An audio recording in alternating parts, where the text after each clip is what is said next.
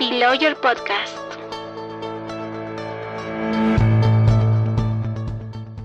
Buen día, comunidad jurídica. Soy Caterine Chirre. Gracias por escuchar B-Lawyer Podcast, plataforma de difusión del derecho corporativo y civil patrimonial.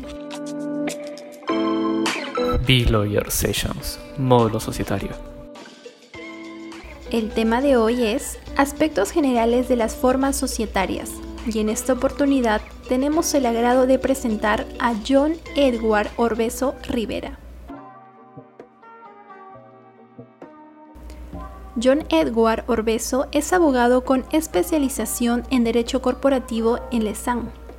Tiene estudios en propiedad intelectual en la Organización Mundial de la Propiedad Intelectual o MPI y en Corporate and Commercial Law 1 y 2 por la Universidad de Illinois. Actualmente cursa la maestría en Derecho de la Empresa en la Pontificia Universidad Católica del Perú.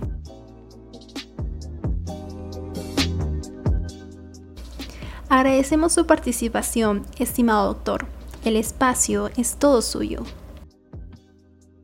Muy buenas noches, eh, saludos a toda la comunidad que ahorita está atento a, esta difusión y bueno, agradecer también a la invitación del grupo Belovier, con quienes, bueno, con quienes de sus miembros tengo una, una gran estima y bueno, en este en esta oportunidad tengo para poder hablar este, sobre, eh, sobre el derecho societario mm, y este, sus, aspectos introductorios. Y quiero sobre todo abordar eh, algunos aspectos económicos sobre sociedades para ver la importancia de ello eh, al momento de regular el derecho societario. Y bueno, voy a iniciar con esto. vamos a ver en primer lugar A ver. A ver, vamos a ver, en, el, en la primera figura vemos eh, un cuadro en el cual la sociedad está en este es como un nexo en la cual confluyen distintas relaciones. Esto, esto lo he tomado eh, considerando la teoría del nexo contractual. Eh, hemos, como saben, existen algunas teorías económicas que explican la, este, la razón de ser de la sociedad, como la teoría neoclásica del agente principal, uso contractual, que tal vez es la que ha predominado más, y en sí también considerar algunos aspectos. En este caso, como vemos, existen eh, distintas relaciones que confluyen dentro de la sociedad, como es entre los accionistas y los administradores, con los acreedores, entre empleados, este, la relación que existe, por ejemplo, los administradores con los empleados, con otros terceros interesados y aún la comunidad misma. En ese sentido, eh, vamos a ver que el derecho societario se va a abocar a estos a, tres intereses, que es el interés del accionista, del administrador y de los acreedores. En cuanto a los demás intereses, se encuentran por otras distintas a la ley de sociedades. Ahora, siguiendo, de estos tres intereses que hemos visto, la de los accionistas, administradores y acreedores, existen problemas de agencia. Estas tres modalidades de problema de agencia son en, la cual el administrador, eh, o sea, hay un conflicto de intereses entre el administrador y el socio, entre el socio mayoritario y el socio minoritario, entre el socio y el acreedor. Ahora, estos, estos conflictos de intereses sobre todo se van a dar dependiendo de qué modelos de capital nos encontramos. Ahora, hay dos, hay dos tipos de modelos de capital, el sistema de mercado disperso y el sistema de mercado concentrado. El sistema de mercado disperso quiere decir que el, accionariado es difundido, es decir, la titularidad de las acciones es, se recae sobre varios accionistas se podría decir cientos de accionistas y sobre todo que cada accionista tiene no más del 10% de la, eh, del porcentaje de, de las acciones, del total de las acciones. En este sentido, en el caso del sistema de mercado disperso, existe una, existe una separación entre lo que es propiedad y control. Es decir, los que son propietarios de las acciones no controlan la sociedad, sino los administradores. Entonces, aquí se genera un conflicto, por cuanto son los administradores los que tienen, los que realizan, operan a la sociedad, los que tienen, los que van a estar constantemente con el conocimiento, eh, con la información de, de las actividades de la sociedad, accionistas, por otro lado, tienen, eh, van a, eh, como es, es un accionariado disperso, van a tener poco control sobre las actuaciones que realizan los administradores. Entonces, aquí es donde existe ese primer conflicto entre lo que es administrador y socio. En cambio, en el sistema de mercado concentrado es cuando hay eh, el mayor porcentaje, eh, la titularidad recae sobre pocos accionistas y sobre todo cuando un accionista por lo menos tiene más del 50% del total de las acciones.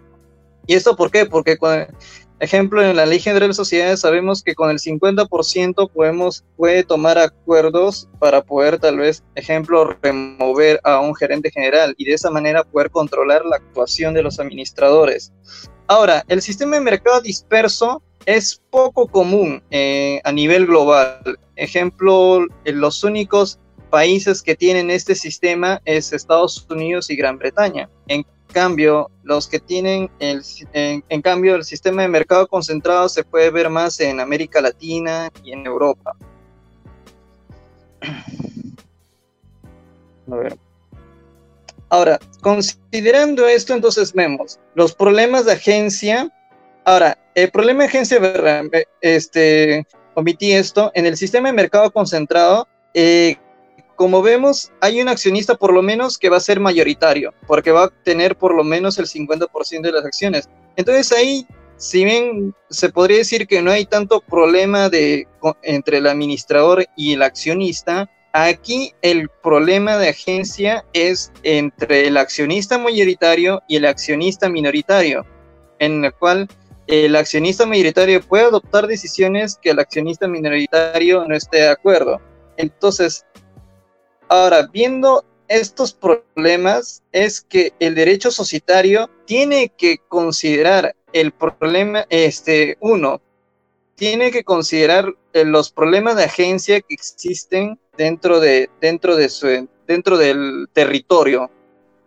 Ejemplo, si hablamos de nuestra ley general de sociedades, tiene que considerar primero la estructura de capital del país. ¿Esto qué quiere decir? Estamos acá en el Perú, estamos dentro de un sistema de marco mercado disperso o dentro de un sistema de mercado concentrado.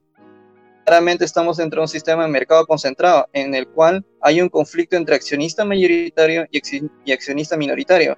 Entonces, la fórmula legislativa aquí en el Perú tiene que considerar eso el derecho societario es, establece reglas estándar que reducen los costos costos de transacción. ¿Qué quiere decir? Tiene que establecer reglas, este, soluciones a los conflictos a la cual hubieran arribado las partes si, si ellos, eh, ellos hubieran podido este, a la cual hubieran arribado las partes si los costos de transacción fueran mínimos. Esto considerando la, el teorema de Coase. Ahora, y otro aspecto que ejemplo tiene que considerarse en el derecho societario es la verificación del impacto favorable o adverso que la normativa pueda tener en el ámbito económico. Entonces, vemos que el derecho societario aquí, ya considerando los problemas de agencia, que las pautas que has establecido tienen un impacto favorable o adverso. Puede ser que a veces se establezcan normas imperativas, pero tiene un impacto adverso en el ámbito económico. Tenemos que entender que la sociedad es un agente que actúa en el mercado. Si nosotros establecemos normas que facilitan la, la actuación ejemplo de la administración, la actuación de los accionistas, eso va a tener un impacto favorable en el ámbito económico, porque como sabemos, eh, la sociedad es un agente que actúa en el mercado. Ahora, vamos, considerando esto, vamos a, nuestra realidad que es la Ley General de Sociedades. La Ley General de Sociedades eh, es eh, de, de, lo que está la Ley General de Sociedades, sobre todo aspectos generales, creo que la Ley General de Sociedades se rige bajo estos principios, que es la contractualidad. Es decir, se requiere por lo menos dos para que se constituya una sociedad. No, puede, no, se permite lo que es la unipersonalidad eh, originaria, la tipicidad, es decir, eh, quienes quieran constituir una sociedad tienen que, tienen que elegir a cualquiera de los tipos societarios que se ha establecido en la Ley General de Sociedades. No puede, ejemplo, constituirse una sociedad sin adoptar ninguna de esas formas societarias. Regularidad. Esto es una. Es, esto establece la Ley General de Sociedades en el sentido de que tiene que inscribirse en la sociedad regular y la sanción de no inscribirse en el registro público es que es irregular. Y con la irregularidad, una sanción de que todos los socios tienen responsabilidad ilimitada. Formalidad. En nuestra Ley General de Sociedades, ejemplo, se establece que la, para la Constitución tiene que, eh, tiene que este, formalizarse por escritura pública. Esencialidad vemos que también la Ley General de Sociedades ha establecido algunos requisitos esenciales que sin ellas... Ahora, frente a estos principios que, he considerado, debería haber un cambio de paradigma. Eh, vemos que en la actualidad la Ley General de Sociedades, el derecho societario, debería recoger más que crear, debería recoger lo que en la práctica se realiza. En este sentido, sí debería haber algún, deber, eh, ejemplo, en, el Perú es que se ferros. Hay varios, eh, de, de, las cuales soy testigo, ejemplo, de registros públicos. Hay muchas sociedades que tienen un accionista que tiene el 99% y, y otro accionista que solo tiene una acción. Entonces, debería admitirse ello. Últimamente, ejemplos, apareció lo que es la SACS. Sin embargo, supuestamente esta nueva forma societaria, este nuevo tipo social, eh, otorga mayor facilidad para constituirse, para que se constituya una sociedad. Sin embargo, tampoco nos ha admitido lo que es eh, la unipersonalidad, lo cual es criticable. Otro es la tipicidad y que, debería cambiar es acá, bueno, esto más sería como una cuestión, debería haber una libertad de tipo social, es decir, ¿por qué yo no, eh, bajo mi autonomía privada, por qué yo no combinar algunas reglas tanto de lo que existe ejemplo en una sociedad anónima con una sociedad comercial de responsabilidad limitada o con alguna regla de la sociedad civil? Ahí esta es una cuestión, ¿no?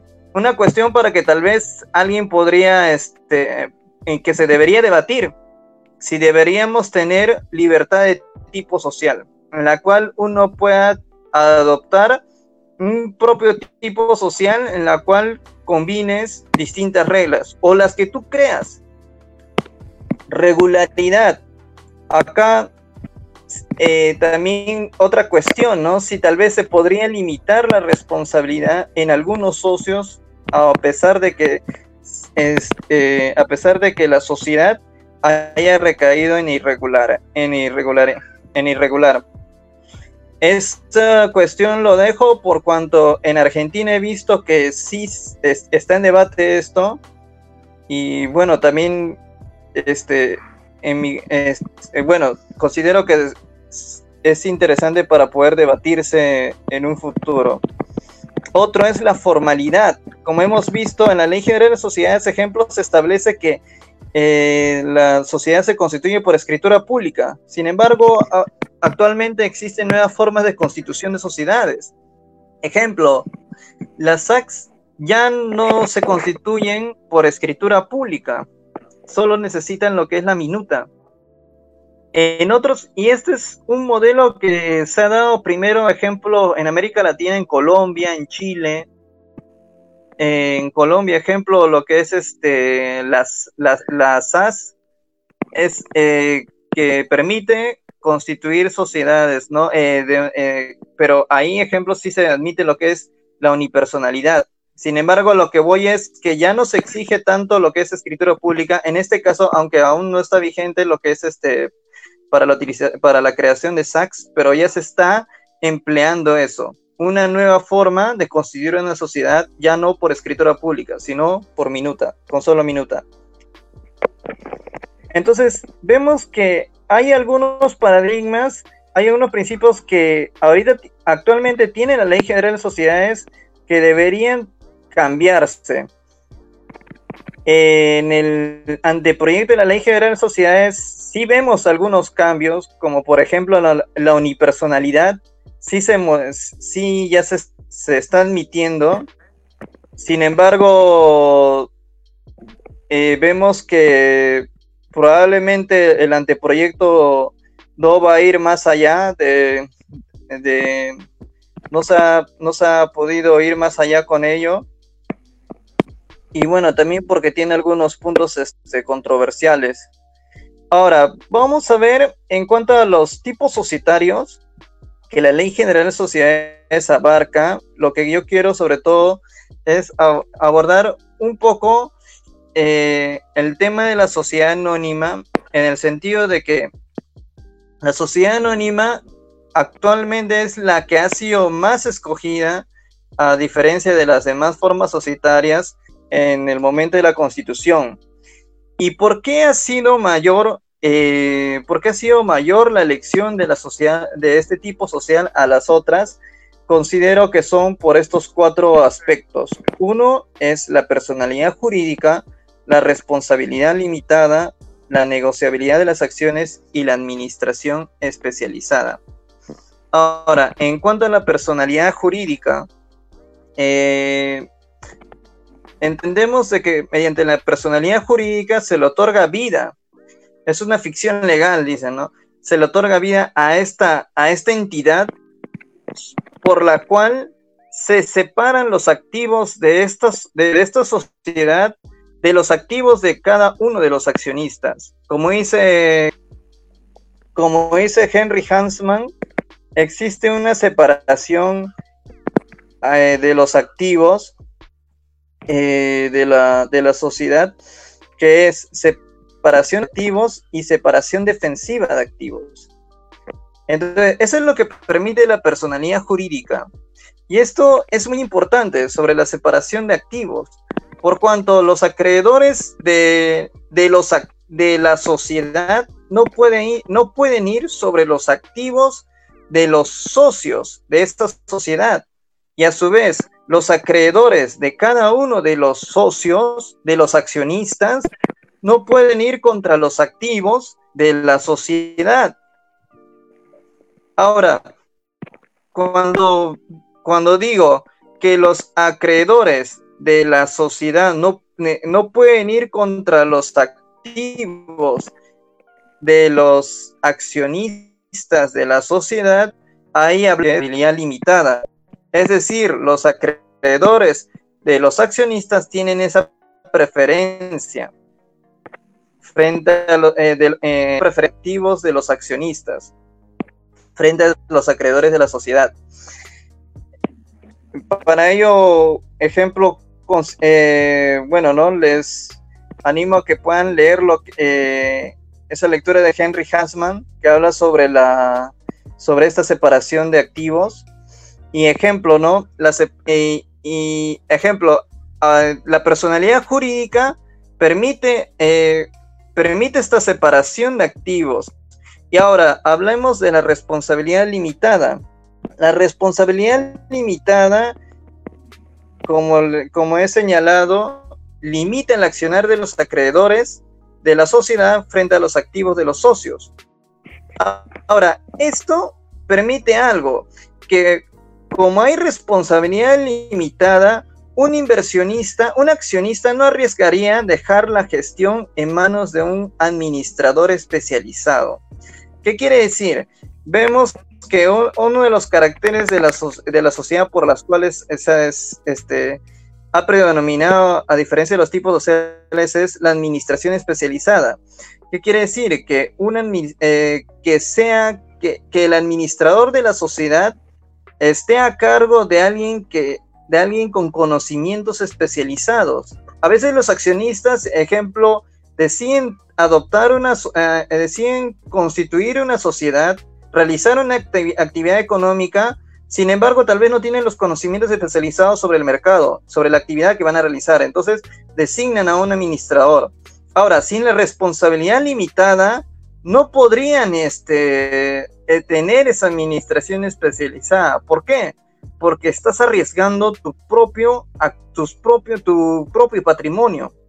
Si no tuviera responsabilidad limitada, no te arriesgarías a que un tercero administre los bienes que tú has aportado a una sociedad y, que, y que gestione la, la, empresa. ¿Por qué? Porque toda responsabilidad va a recaer sobre el patrimonio de la sociedad y sobre tu patrimonio. Entonces, la responsabilidad limitada permite eso, una administración especializada. ¿Qué más? La responsabilidad limitada también permite que los accionistas puedan diversificar su riesgo, por cuanto podrían invertir en distintas sociedades y solo asumir responsabilidad en el valor de su inversión. Si no hubiera responsabilidad limitada, los accionistas no podrían hacer eso. No podrían, ejemplo, voy a invertir, supongamos, eh, 10 mil soles, eh, voy a este, adquirir 10 mil acciones de tal sociedad, 10 mil acciones de otra sociedad que tal vez tienen están en distintos rubros y así diversifico mi riesgo. Si tengo responsabilidad limitada, mi riesgo va a estar a ese 10 mil soles que he invertido en, tal sociedad y en 10 mil soles que están en la otra sociedad. Si, si no hay responsabilidad limitada, mi riesgo es mayor. Entonces, eso es lo que permite la responsabilidad limitada. Otro, la eh, ahora, hablando del otro carácter de la, eh, de la sociedad anónima, que es la negociabilidad de las participaciones, permite lo que es la inversión pasiva. En este, en este aspecto, eh, quisiera que, ejemplo, tenemos que considerar lo que es la que hay unas clases de accionistas, que es accionista de mando de gestión y el accionista rentista o de colocación. El accionista de mando de gestión es aquel que está interesado en controlar la sociedad, en, realizar eh, la gestión. Ejemplo, el que asume la gerencia, es lo que mayormente vemos en las sociedades anónimas, que el accionista mayoritario asume la gerencia. Ese es el accionista de mando de gestión, que está interesado en la gestión de la sociedad. Pero también hay lo que es el accionista rentista o de colocación, estos accionistas no están interesados en la gestión, eh, este, dejan la gestión a favor del accionista mayoritario. Por lo general, los accionistas rentistas de colocación son accionistas minoritarios, por lo general. Estos accionistas están más interesados en las utilidades que se, puedan, que, que se va a generar. U otro es en el aumento de valor de la acción. Es decir, supongamos, este accionista primero ingresa a la sociedad, tal vez comprando la acción a dos soles, pero sabe que esta sociedad en un plazo de un año tal vez o de unos meses va a aumentar su valor. Entonces compra la acción a, a dos soles, pero sabe que va a aumentar su valor, tal vez por la actividad que está generando, y lo vende. Entonces, lo que hace es este, ganar eh, la diferencia por la colocación de, sus acciones. Eso se permite mediante la negociabilidad de las participaciones. Entonces vemos que estas características del, estas características de la sociedad anónima ha hecho de que la mayoría utilicen esta forma societaria, a diferencia de las demás. No obstante, claro, si bien estos, estos aspectos eh, tiene una sociedad anónima, no obstante la Ley General de Sociedades te permite poder adoptar o eh, poder tal vez limitar la negociabilidad de las acciones. Eh, ejemplo, en la Ley General de Sociedades se permite para la sociedad anónima que se pueda establecer en el estatuto. En la administración especializada, ejemplo, también vemos ¿no? que en, en algunos casos es el mismo accionista mayoritario quien asume. No obstante, estos son los caracteres que permiten que la sociedad anónima sea el más, el, el más adoptado en, nuestra, en nuestro país. Y a manera de conclusión, como vemos, eh, eh, eh, introduciéndonos a lo que es la sociedad, la sociedad hemos visto que es un nexo en la cual confluyen distintos, este, distintas relaciones. Las relaciones que importan al derecho societario son las del administrador, la del socio, la de los socios y la de los acreedores. Es en ese sentido y considerando el modelo de capital que el derecho societario tiene que considerar estas relaciones y tiene que establecer esas eh, reglas que sepan solucionar el conflicto de intereses entre estas relaciones y estas reglas se, este, se establezcan eh, mediante eh, y se establezcan permitiendo una reducción de costos de transacción. Y como vemos también hay un cambio de paradigma que debería darse en la Ley General de Sociedades, considerando algunos aspectos, y algunos aspectos que se, han, que se adoptaron en en ese tiempo, en, 1998, como sabemos, la Ley General de Sociedades actualmente ya tiene 22 años aproximadamente y que realmente necesita, algún, eh, necesita algunos cambios. Y sobre todo, ¿por qué? Porque el derecho societario es cambiante. Es cambiante. Y últimamente estamos viendo, ejemplo, que en varios países, ejemplo, último en Argentina, este, están dando, bueno, no, no tan último, eh, se están dando algunos cambios en el derecho, en, su, en sus regulaciones societarias. Sin embargo, nuestra ley general de sociedades está quedándose con algunos principios que en realidad ya no, ya no favorecen, ya no favorecen, eh, este, ya no favorecen eh, en la en la decisión que un inversionista pueda hacer tenemos que considerar esto también que el derecho eh, que existe lo que es una competencia entre, las, entre lo que es el derecho societario comparado, en el cual los inversionistas también consideran cuál es la regulación que tiene cada país. En este sentido, como les digo, es necesario un cambio de paradigma, un, un cambio de paradigma en la Ley General de Sociedades. Bueno, finalmente, estos, con esto quise concluir y bueno, termino estos aspectos introductorios agradeciéndoles por su atención. Gracias. Muchas gracias, John Edward Orbeso.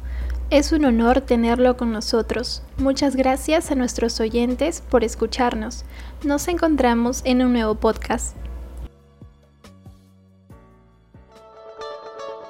Your Podcast.